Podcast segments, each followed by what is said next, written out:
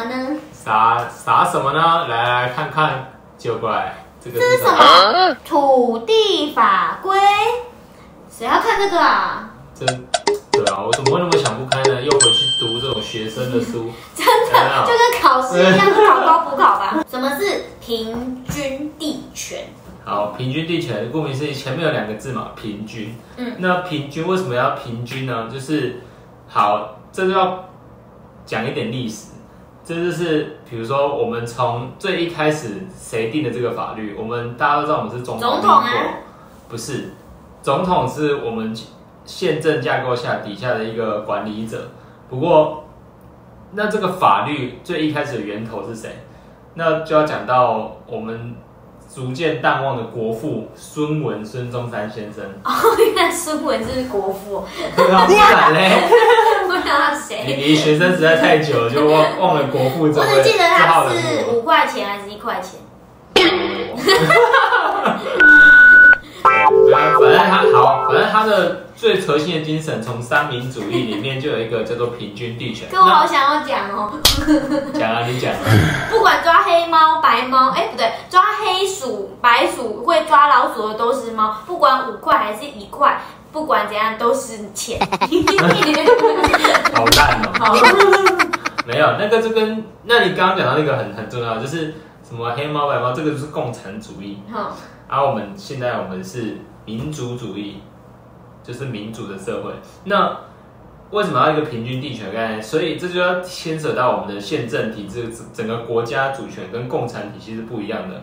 因为大家都知道，我们国家成立那时候历史是来源自我们跟共产主义打仗争斗，但是那时候的共产主义获胜了，所以现在共产主义在中国大陆。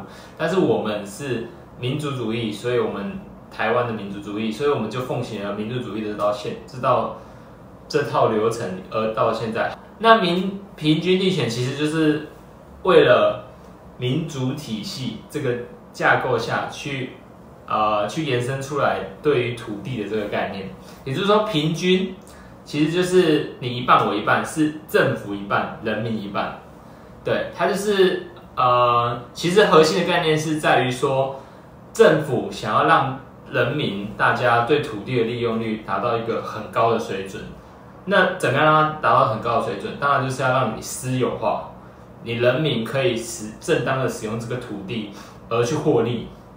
但是为什么要规定人民一半，政府一半呢？那政府的一半是什么？我们很好理解，人民的一半就是我刚刚说的，人民可以使用，可以受益。比如说我们使用，就是我们在住，我们就是使用。那我们怎么出租？那就是我们的受益权，对，这大家应该很好理解。但是政府的一半到底是什么？政府的一半就是政府有权利。大家听到很多什么征收啊，大家那边抗争啊，那为什么政府到底为什么可以征收？好，原因是因为政府，比如说他去都市计划。所谓的都市计划，可能他为了人民社会、我们的文明社会进步，比如说铁路地下化，大家觉得哎，铁路地下化很方便啊，不用等红绿、等那个平交道什么的。这政府基于这个交通啊，或者是都市计划，让都市整个看起来漂更漂亮一点，所以它要征收某一块地方，或者是区段征收之类的，那就就有赋予它征收的权利，所以它是一半一半。对，这就是政府跟我们的一半一半。而且平均地权里面还有一个很重要概念是，它其实又有分成四个细项啊。一个是呃一定要有规定的地价，也就是说我们哎每年都会看到一些地价税啊什么的，它一定要规规定地价。那规定地价之后，政府就可以依照这个地价去征收我们的税。它有可它也可以像我们前刚前面说到的，可以征收一些东西，可以征收回来这个土地。那再来最后一个，我觉得是最重要的观念是，它如果地价有涨价的功能，涨价就会呃要收归国有，那也就是缴税的概念。好，缴税就是其实土地大家会觉得哦是我有所有权，但是其实你回归到最自然、最自然的状态，土地怎么可以被政府或者是私人拥有呢？土地就是一个大自然，我们地球的东西，怎么可以归于谁呢？那所以。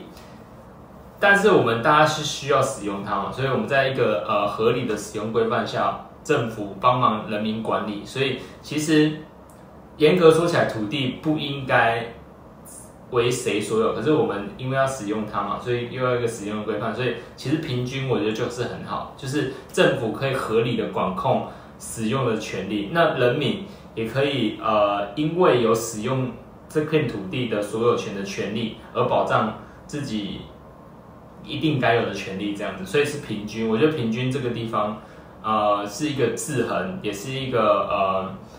不是说归就就一定归属于谁那种概念，而那我刚刚讲前面讲到的四点，就是为什么要一定要规定地价一定要税收呢？或者是地价有涨价，就是政府要收这些税呢？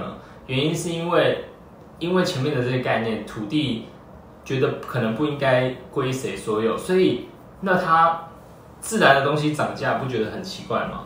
那所以规定刚刚这些地价跟征税是在于说。那我们要把呃土地赋予给我们的这些呃受益也好，就是回归给全体的国民所有。所以税收很基本的概念就是，其实政府管理的这些钱可以用来分配给呃全部的国民。那因因为土地所收的收益，那就是会涨的一些钱啊。或者是呃，因为都市计划这边变变繁荣了，比如说可能是一个本来是一个很呃都是农田的从化区，它因为都市计划、都市更新而造成了一个从化区，那它的土地一定就是跟着上涨。比如说我们盖了呃一些商业区，比如说盖 Starbucks 在这边，盖麦当劳这边，哎，旁边的土地就涨了。那这些涨价呢，因为我们去积极的使用它，而造成了这些价格的上涨。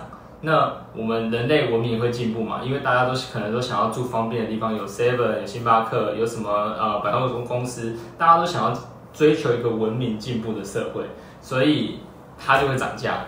那涨价，那政府再收一些合理的涨价的税啊，或者是呃涨的增值税，增值税跟呃。呃，其他的税又不一样，又又有细项，但是其实它基本的核心理念就是，你涨价的一些税啊、税收可以拿来给政府，那政府再去把这些合理的费用去用在不一样的地方，这样这就是平均地权的一个，我觉得还蛮重要的概念，而不是像就是其实一些共产国家，它就是一定强制说，哎，就是地就是政府的，人民没有任何讲话的权利，这样。